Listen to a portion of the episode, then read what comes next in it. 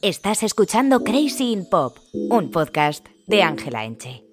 Hola a todos y bienvenidos a Crazy in Pop, un podcast que está patrocinado por Podimo, que es la plataforma de podcast en la que está mi otro bebé, Keep It Cutre, en el que cada miércoles hay un nuevo episodio, así que nos podéis escuchar por ahí.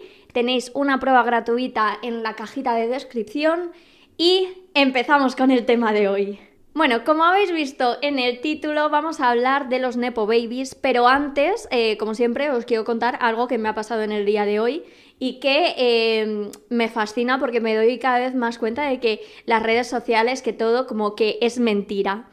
Eh, hace unos meses en un envío de una marca me llegaron como unos parches que si tú tenías granitos, pues que te los podías poner por la cara y como que eran invisibles. O sea, en el packaging pone invisibles, no se nota absolutamente nada, tal. Y yo dije, vale, pues esto me lo guardo. Yo qué sé, si algún día tengo un rodaje, tengo unas fotos, tengo algo, pues me lo guardo. Esta mañana me he levantado, que por cierto, estamos, eh, hoy es domingo cuando estoy grabando esto, el día del Señor y yo trabajando, cosa que me parece fatal, fatal, pero bueno, aquí estoy. Me he levantado esta mañana, me he mirado al espejo y en el espejo había tres granos en mi cara que yo he dicho, pero bueno, ¿de dónde habéis salido? Y he dicho, ah, los parches, no pasa nada, aunque tenga que grabar, pues oye, me pongo los parches y ya está. Bueno, no sé si se estará viendo en cámara porque estoy bastante lejos, pero realmente si eh, estuvieseis aquí y estuvieseis enfrente eh, mío, em, no, es enfrente de mí, nunca es enfrente mío, es enfrente de mí, veríais que tengo como gomets en la cara, o sea que se nota muchísimo en plan que llevo unas pegatinas en la cara y se notan mil. Y ponía, no, te puedes maquillar por encima y tal, y me he maquillado por encima y es que eh, ha sido peor el remedio que la enfermedad, os lo juro, pero he dicho, mira, pa'lante como los de Alicante y ya estaría. Como os he comentado antes, el tema de hoy tiene bastante chicha, bastante chicha. Vamos a hablar de un término que ha estado como muy, muy en debate últimamente y es el término Nepo Baby. He de decir que en este episodio me vais a ver mirando bastante el iPad porque tengo aquí un guioncillo porque quiero como que las ideas que quiero transmitir queden bien claras y es verdad que cuando improviso un poco a veces me atoro y no me gusta, mi vecino me atoro, no me gusta. Así que eh, vamos a ello. Si no lo sabéis, el término Nepo Baby viene del nepotismo, que es un trato de favor hacia familiares o amigos a los que se otorgan cargos o empleos por el mero hecho de serlo, sin tener en cuenta otros méritos. Es decir, lo que lleva pasando siglos y siglos y siglos, pero nos han hecho creer que no, porque nos han vendido lo de la meritocracia, que la meritocracia es como me parece un término como muy gracioso porque depende en la esfera social en la que estés, sí que es necesaria la meritocracia o no. O es un término um, para atacar a la gente que no ha conseguido cosas cuando tú estás en un estrato 12 veces superior y decir, no, es que, es que yo me lo he currado, claro, pero es que no hemos salido del mismo punto. Entonces, eh, es falso totalmente, porque aquí el que más se esfuerza no tiene por qué ser el que más lejos llegue. Y lo de los babies es por eh, hacer alusión a hijos de personas conocidas, personas famosas, tal.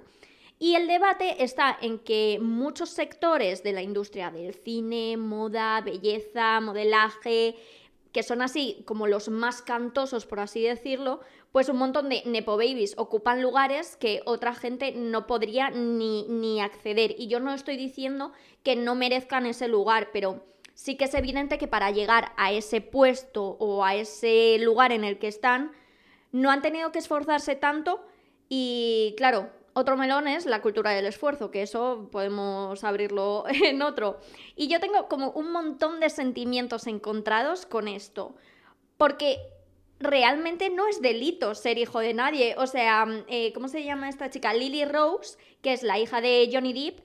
O sea, no es delito que, que, seas su hija, o sea, yo no te puedo culpar por ser su hija, ni es algo que tú puedas cambiar, ni algo que tú puedas elegir, o sea, tú no rellenas un formulario eh, cuando estás a punto de nacer y dices, me gustaría nacer en tal familia, que sea millonaria, por favor, o sea, no es algo que tú decidas, es algo con lo que naces.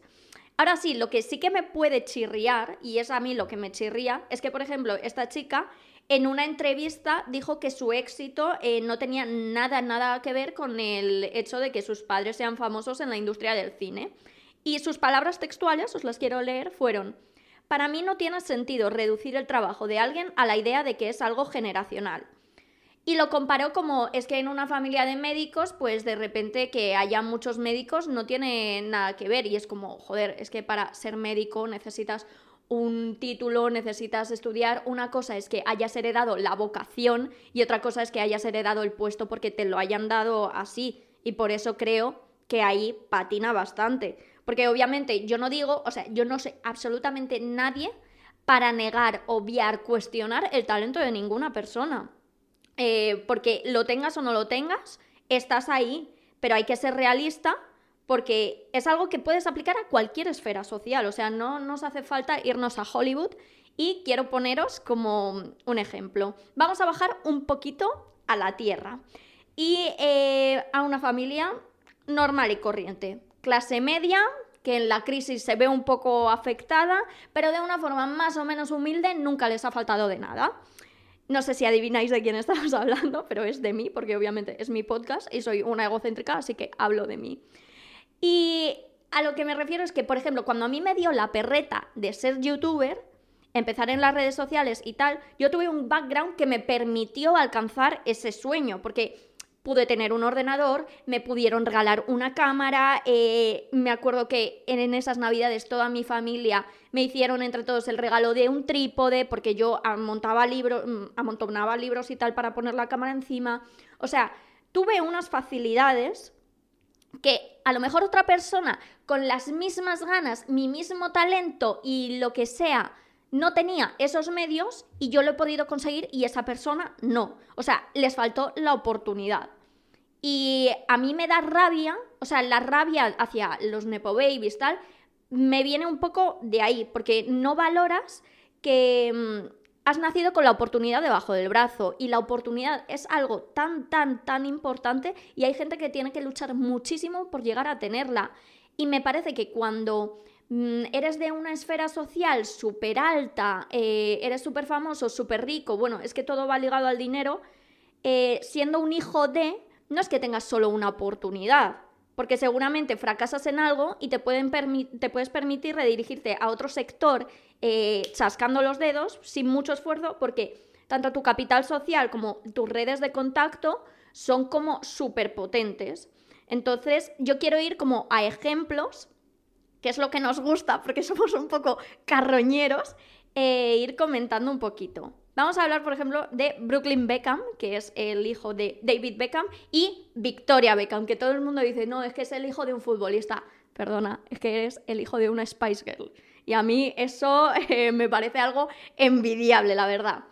Bueno, el caso es que este chico ha probado suerte como en varias áreas. Ha probado suerte en el fútbol, en la fotografía, sacó un par de libros de fotografía y tal, y ahora de chef. Y yo no me estoy metiendo en ningún momento con cambiar las veces que tú quieras el sentido de tu vida, porque para eso es tuya.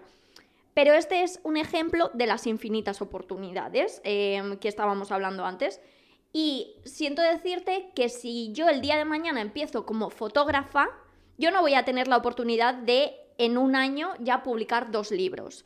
Si yo quiero empezar de chef, créeme que voy a empezar eh, fregando platos y pelando patatas. Y creo que tú, Brooklyn, eh, no vas a, seguir esos pasos. Como que hay unos escalones que ya te has saltado por ser quien eres y por tu apellido y por mm, de quién eres familia. Y esto es algo evidente.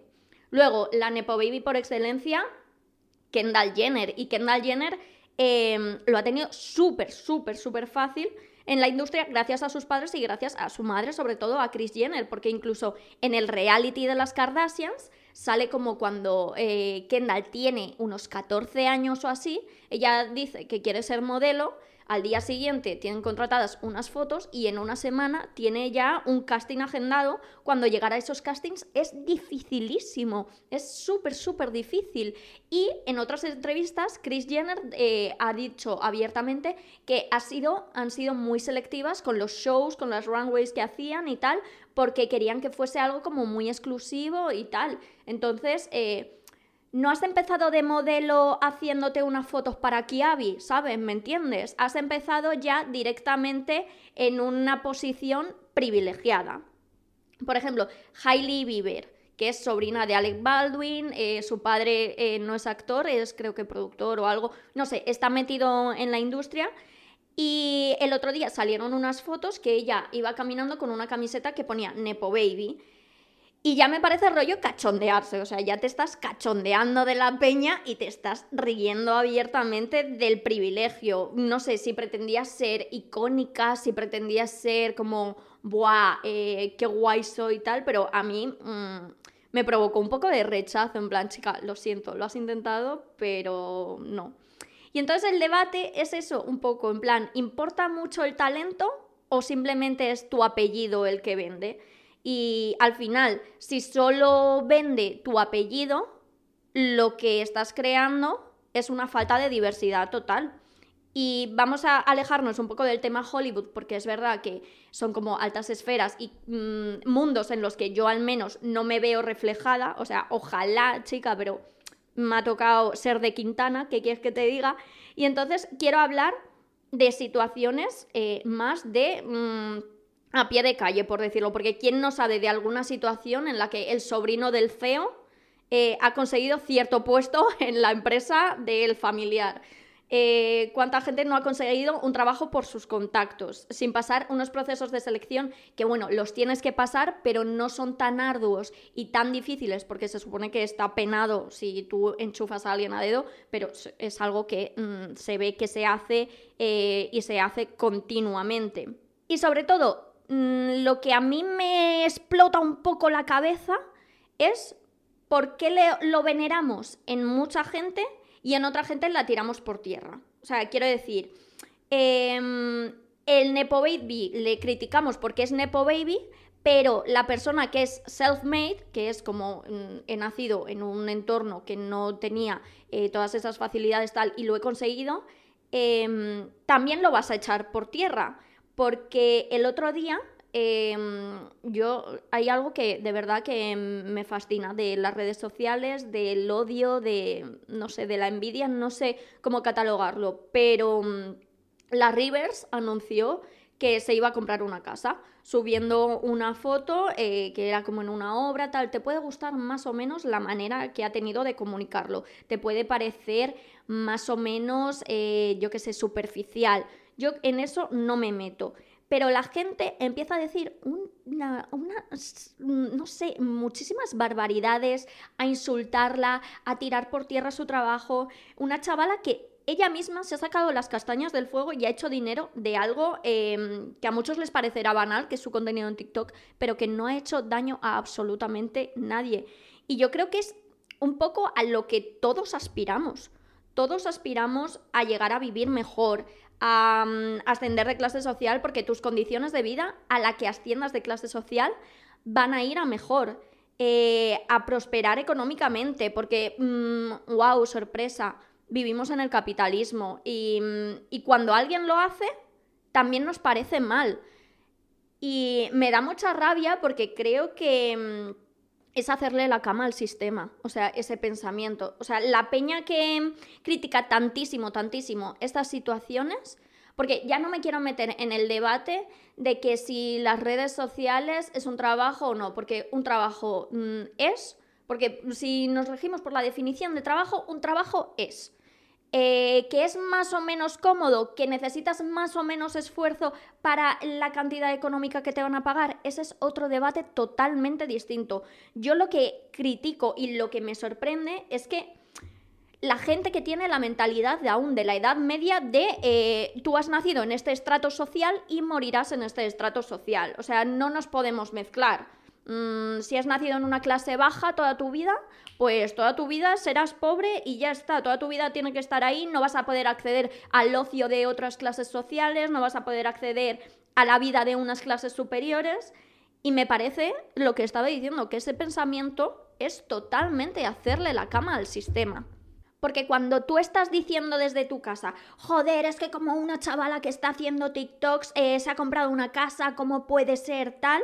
Estás obviando una realidad en la que el individuo no es el culpable de lo que está pasando. O sea, eh, la culpa es del sistema que lo rodea. O sea, estás obviando que estás en un sistema con trabajos precarios, eh, que el acceso a la vivienda es jodidísimo.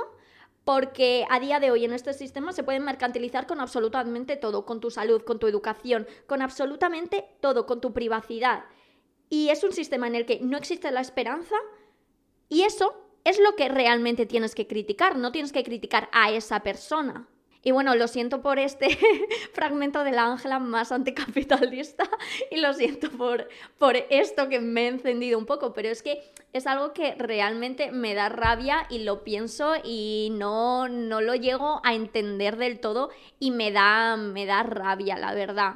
Y la verdad es que os admito que yo soy malísima sacando conclusiones y cuando saco conclusiones suelen ser bastante pobres. O sea, soy una persona que piensa mucho las cosas, las medita mucho, eh, escribe mucho sobre ellas para ordenar un poco sus ideas y tal, reflexiono mucho.